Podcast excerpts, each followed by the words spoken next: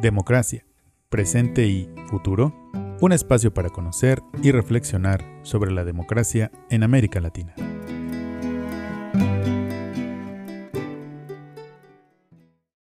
Hola, soy Alejandra Sánchez Insunza, soy periodista, directora de Dromómanos, una productora de proyectos periodísticos en América Latina.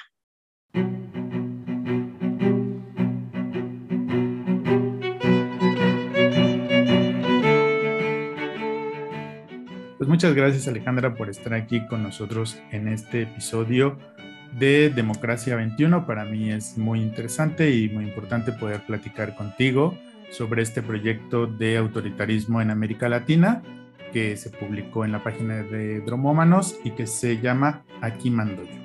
Me gustaría comenzar eh, esta plática preguntándote y que nos cuentes para quienes no estamos familiarizados con, con el periodismo en general, ¿Cómo se inicia un proyecto como Aquí mando yo y el camino que lleva a su realización? Bueno, Aquí mando yo es este, un proyecto en el que han participado más de 30 personas en siete países. Eh, lo que estamos haciendo es estudiar eh, los riesgos que hay para la democracia en México, en El Salvador, Nicaragua, eh, Colombia, Venezuela y Chile, Brasil y Chile eh, donde se ha visto que hay líderes eh, que tienden a tener políticas autoritarias que ponen pues, en peligro la democracia.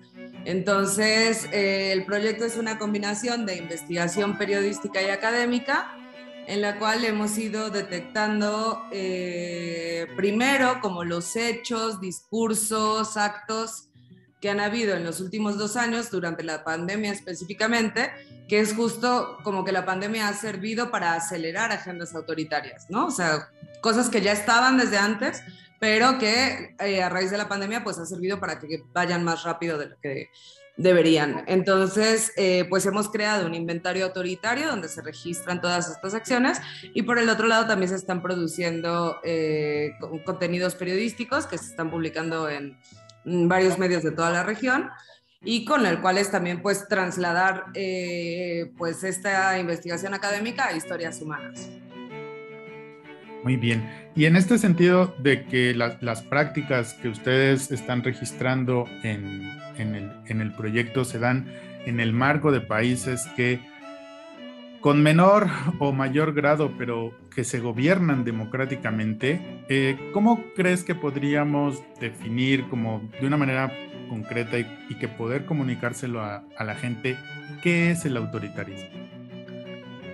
Eh, bueno, en, nosotros lo que vemos es que en general en América Latina, eh, desde hace muchos años, ¿no? Y en la historia de todos los países, aunque son diferentes, digamos, pero vivimos en democracias vulnerables y cada cierto tiempo emergen proyectos políticos, ¿no? Que con el discurso de salvar al pueblo acaban ejerciendo el poder contra, él. Eh, el autoritarismo, de hecho, se define como que no es una... Eh, justo es a, raíz de una falta de ideología, ¿no? Y lo que se ve en América Latina es que no se trata de un movimiento que sea de izquierdas o que sea de derechas exclusivamente, sino de que independientemente del líder, eh, lo que tienen en común es que eh, el líder está operando ya sea para sí mismo o para un grupo de poder y no para el pueblo en sí. Entonces, eh, tomando en cuenta la historia de, la región, sobre todo en Centroamérica o países como Chile, ¿no? que, vienen de, de, dictaduras como tal, donde, donde hubo golpes de Estado y hubo otra historia, actualmente no estamos viviendo ese tipo de autoritarismo, ¿no? El tipo de autoritarismo de, hace 30 años, pero sí que se ve que ha aumentado la presencia militar en toda la región, se han violado los derechos humanos, se han cambiado las leyes al antojo de los gobernantes, ¿no? Y los críticos en general eh, son enemigos, ¿no? Que va desde la gente que puede ser activista por derechos de la tierra o periodistas o organizaciones de la sociedad civil. Eh, y todo esto bajo un manto de opacidad general, ¿no? De falta de transparencia eh, y de decisiones arbitrarias.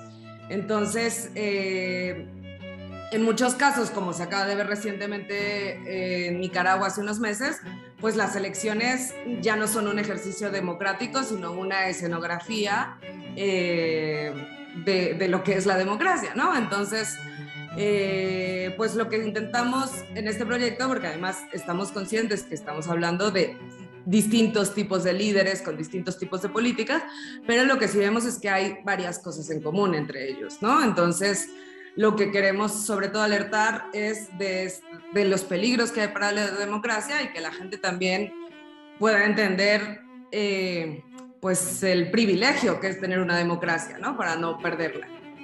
Claro, por supuesto.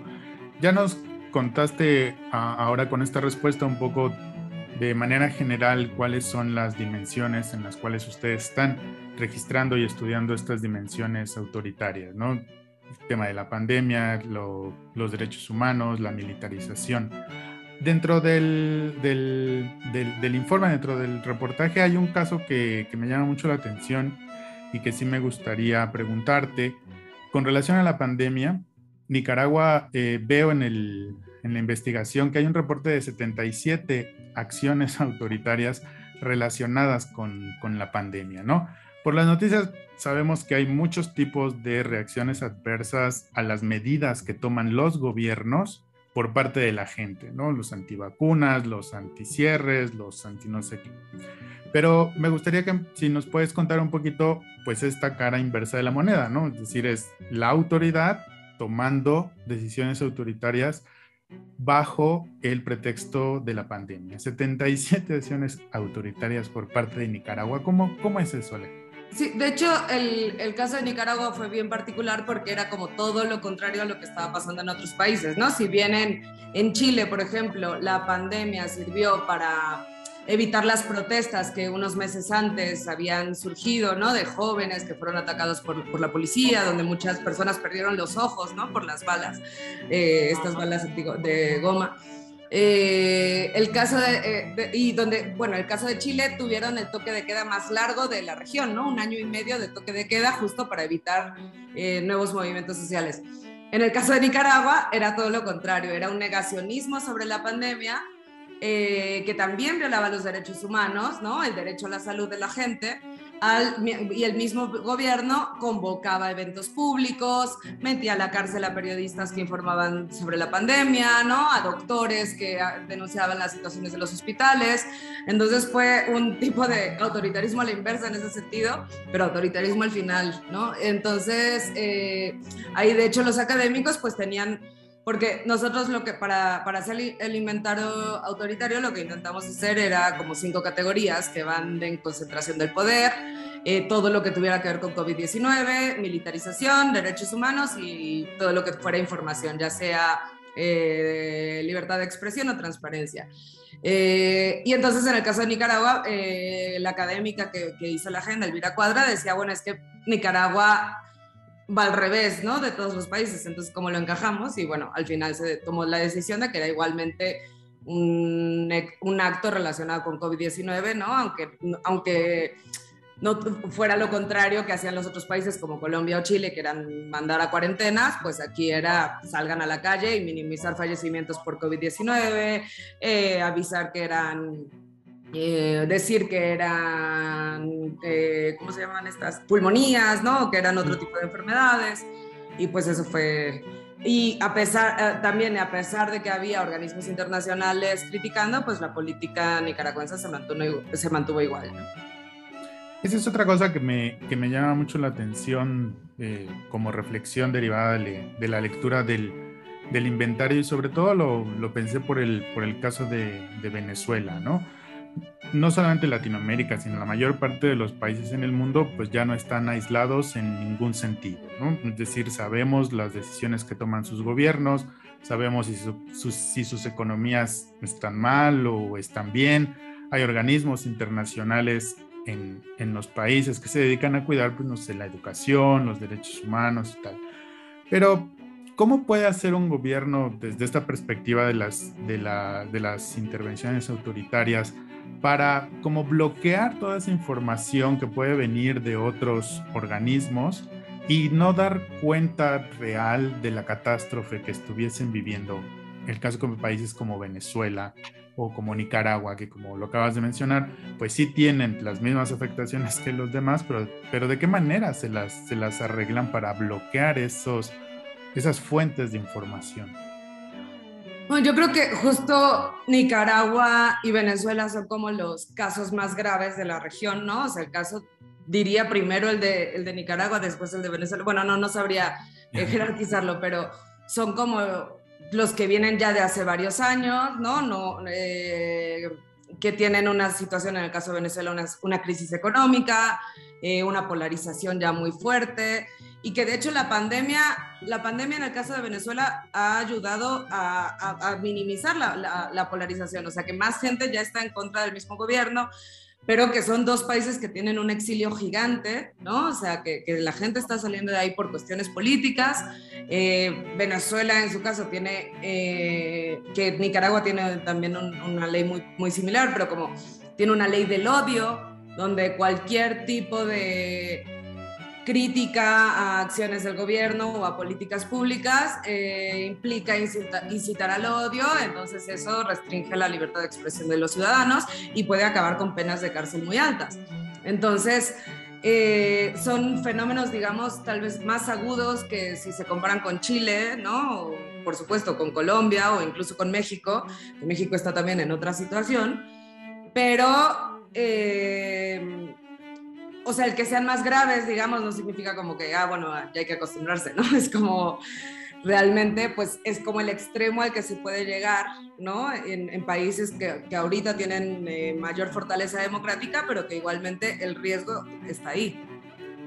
Claro. También, volviendo un poco al tema de los regímenes políticos, ¿no? Y esta idea que nosotros podemos tener del, del autoritarismo, que esté más ligada como a gobiernos militares, como a golpes de Estado, pero que sin embargo, y como lo muestran en, el inventario, el, autorismo, el autoritarismo está presente en diversas acciones y en diversas dimensiones de, la vida social. Y una de esas pues tiene que ver con la información. Como me acabas de contar, pues eh, criminalizar como discursos de odio, críticas hacia el gobierno, no importa de quién venga, pues representa un obstáculo para, para la información.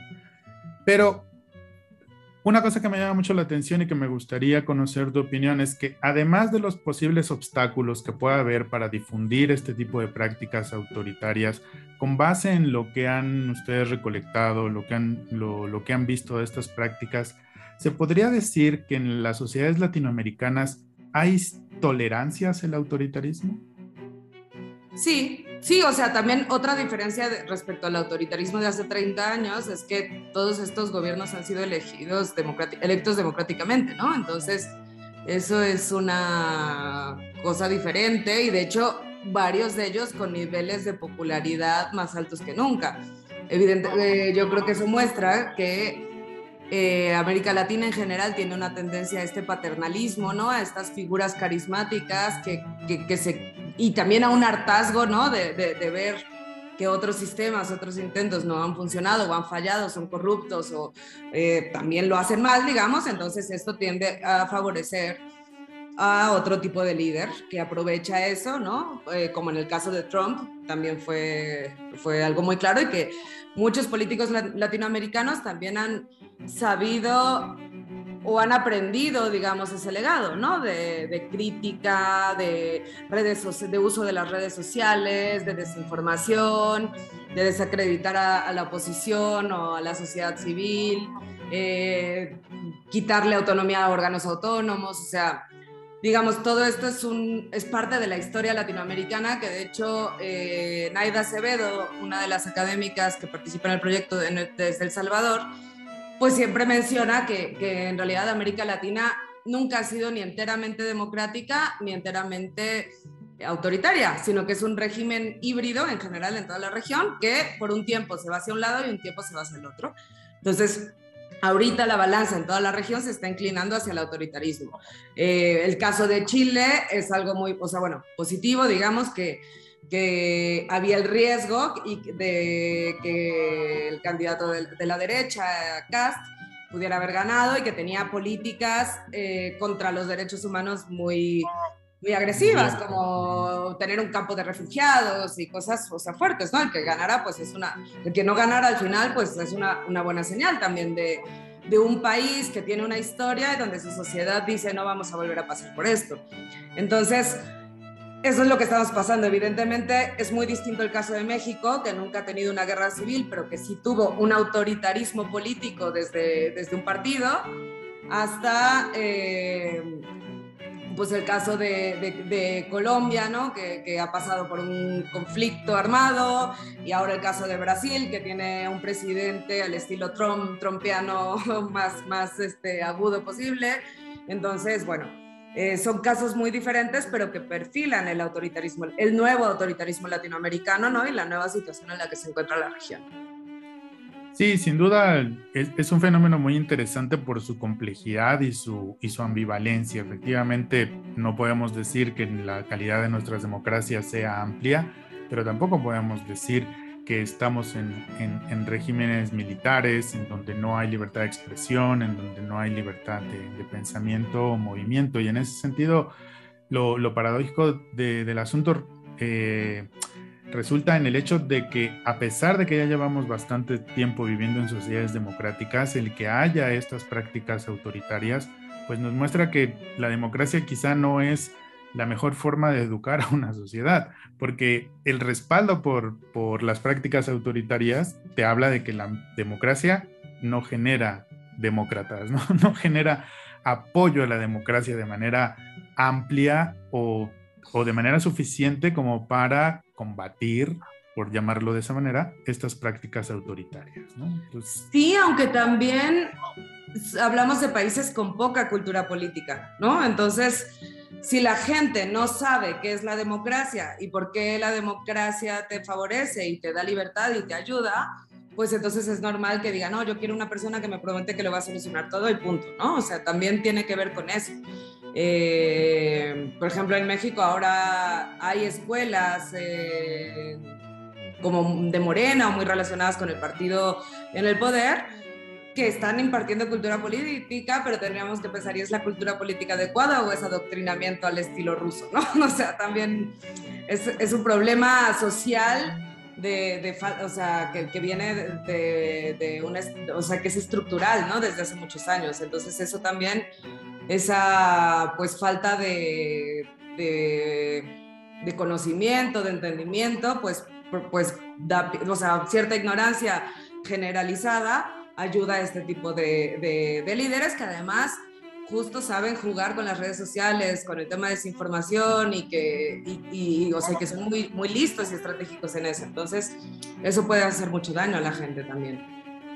Sí, definitivamente nos hace falta una pedagogía cívica que nos permita entender la diferencia entre una, eh, una cultura política y una ideología, ¿no? Es decir, todo partido político tiene una ideología que hasta cierto punto tiene derecho a defender, pero eso no quiere decir que no la quiera disfrazar, pues no sé, de nacionalismo, de heroicismo, etcétera, etcétera, y es ahí pues en donde viene la confusión para la mayor parte de las personas. Pero justamente también en, ese sentido eh, me gustaría plantearte la pregunta eh, de manera, pues si, tú quieres, está un poco ingenua para, para cierto contexto, pero que a mí me sigue pareciendo necesaria de decirle a la gente lo más explícito que, podamos por qué es importante preocuparnos por estas tendencias autoritarias. Bueno, eh, principalmente, o sea, algo que nosotros como, como que intentamos ver así como de red flags, ¿no? En un país es que, que, y que así ha empezado como el autoritarismo en casi toda la región, es primero el tema de la información, ¿no? O sea, restringir información. Eh, acusar a los periodistas, criminalizar y acusar a los periodistas, sobre todo en países como México, donde se está matando solamente en un mes a cinco periodistas, es realmente grave, ¿no? O sea, como que la gente empiece a entender que la libertad de expresión no es algo que favorezca a unas personas, sino que nos favorece a todos como sociedad. Entonces, casi siempre se empieza a atacar primero la información, luego criminalizar, después militarizar. Y, el militarismo al final la militarización más bien al final lo que implica es más opacidad también, porque las Fuerzas Armadas históricamente en todo el mundo siempre ha habido una gran opacidad, no, no hay transparencia. Entonces, eso es grave al futuro y, y, porque al final este tipo de cosas pueden beneficiar solo un proyecto político y donde ya no haya pluralidad, no haya oposición, no haya crítica, como hemos visto que ha pasado en países como Nicaragua Venezuela, ya ni decir Cuba, que no, no entró en el proyecto porque estábamos solamente analizando nuevos autoritarismos, ¿no? Eh, pero bueno, el caso es que además es una tendencia mundial, tampoco es simplemente de las regiones. Está el caso de Polonia, de República Checa, este, Filipinas, ¿no?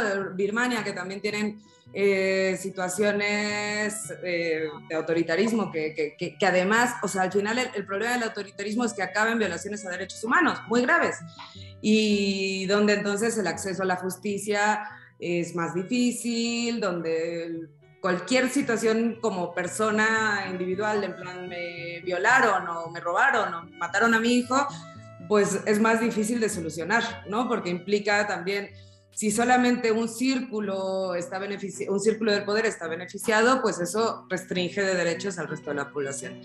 Entonces, eh, pues yo creo que el punto es que, que, nos hagamos más conscientes de que que a veces eh, justo lo intentamos traducir así, a ver, cuando tú puedes tuitear lo que sea, ¿no? O salir a la calle a protestar y no pasa nada grave, pues crees que vives en una democracia. Pero aquí empieza a haber señales, ¿no? O sea, en el caso mexicano, que yo diría que es tal vez el, es el más suave respecto a esta, tendencia de, de autoritarismos, eh, pues es preocupante igual que el presidente criminalice a los periodistas o que acuse o que cree enemigos, ¿no? Y que señale directamente en la mañanera a personas y organizaciones críticas a su gobierno. Es preocupante porque eso crea más polarización, más división y menos entendimiento. Entonces, pues el punto es ir, viendo estos, estas cosas, ¿no? Para pues vivir en sociedades mejores al final. Claro, en México tenemos uno de los más suaves, pero con las banderas rojas más grandes, creo. Sí, y el tema de, de militarización, de quitarle 120, en, lo que va de gobierno, quitar 127, bueno, esto viene más bien desde 2006, pero igualmente desde 2006 hasta la fecha, que son tres gobiernos diferentes, pero se le ha dado un poder al ejército muy fuerte. Y este gobierno actual todavía más, ¿no? O sea, es como si ya había una tendencia, pues ya la terminó, terminó de, acabar ese camino. Y es preocupante, o sea, es realmente preocupante que cada vez haya más poder militar en un país que ni siquiera ha tenido guerras civiles en ese sentido, ¿no? Que no ha tenido la historia de otros países latinoamericanos y que, bueno, pues a ver qué, puede pasar. Y en ese sentido, en lo que vamos viendo de qué puede pasar y, ya para, para finalizar, tampoco quiero dejar pasar hacerte la pregunta de manera lo más explícita que pueda, ¿qué podemos hacer los ciudadanos frente a estas tendencias autoritarias? ¿Qué nos correspondería a nosotros? Yo creo que uno, eh, pues exigir eh, nuestros derechos, ¿no? O sea, de libertad de expresión, hacerlos valer, eh, poder ser críticos eh, públicamente, pues es un, es un, buen paso, ¿no? Creo que ahora que fueron, que hubo una marcha de periodistas, era muy triste ver eh, que eran periodistas pidiendo, a la, o sea, pidiendo al gobierno que, que solucionara los asesinatos a periodistas, era muy triste ver que solo éramos periodistas ahí, ¿no? O sea, que la sociedad realmente no le importa que maten a periodistas. Entonces, empezar a tener conciencia de lo que implica esto, ¿no? De que el que maten a un periodista implica que a ti no te va a llegar la información que te eh, debe de llegar tarde o temprano, ¿no? O sea, que al final el trabajo periodístico pues es una labor pública, ¿no? De servicio social también, entonces... Eh, como verlo como algo separado, como pensar en la prensa como este cuarto poder corrupto, ¿no? Cuando ya no es así, ¿no? Y hay mucho periodista independiente y hay muchas otras cosas, eh, pues es, es, es, este, creo que un primer paso de ver, o sea, defender a la prensa, apoyar. Eh, lo que definías hace rato como pedagogía política me parece que, que es algo muy bueno, o sea, que la gente empiece, empezar a entender, creo que es un primer paso para poder exigir. Muy bien. Pues te agradezco mucho tu tiempo, Alejandra. Muchas felicidades por el proyecto de Aquí Mando Yo. Lo estaremos compartiendo desde nuestra trinchera y que haya muchos proyectos y muchos éxitos más. Muchísimas gracias, Alberto. Y bueno, aquí estamos para lo que necesiten.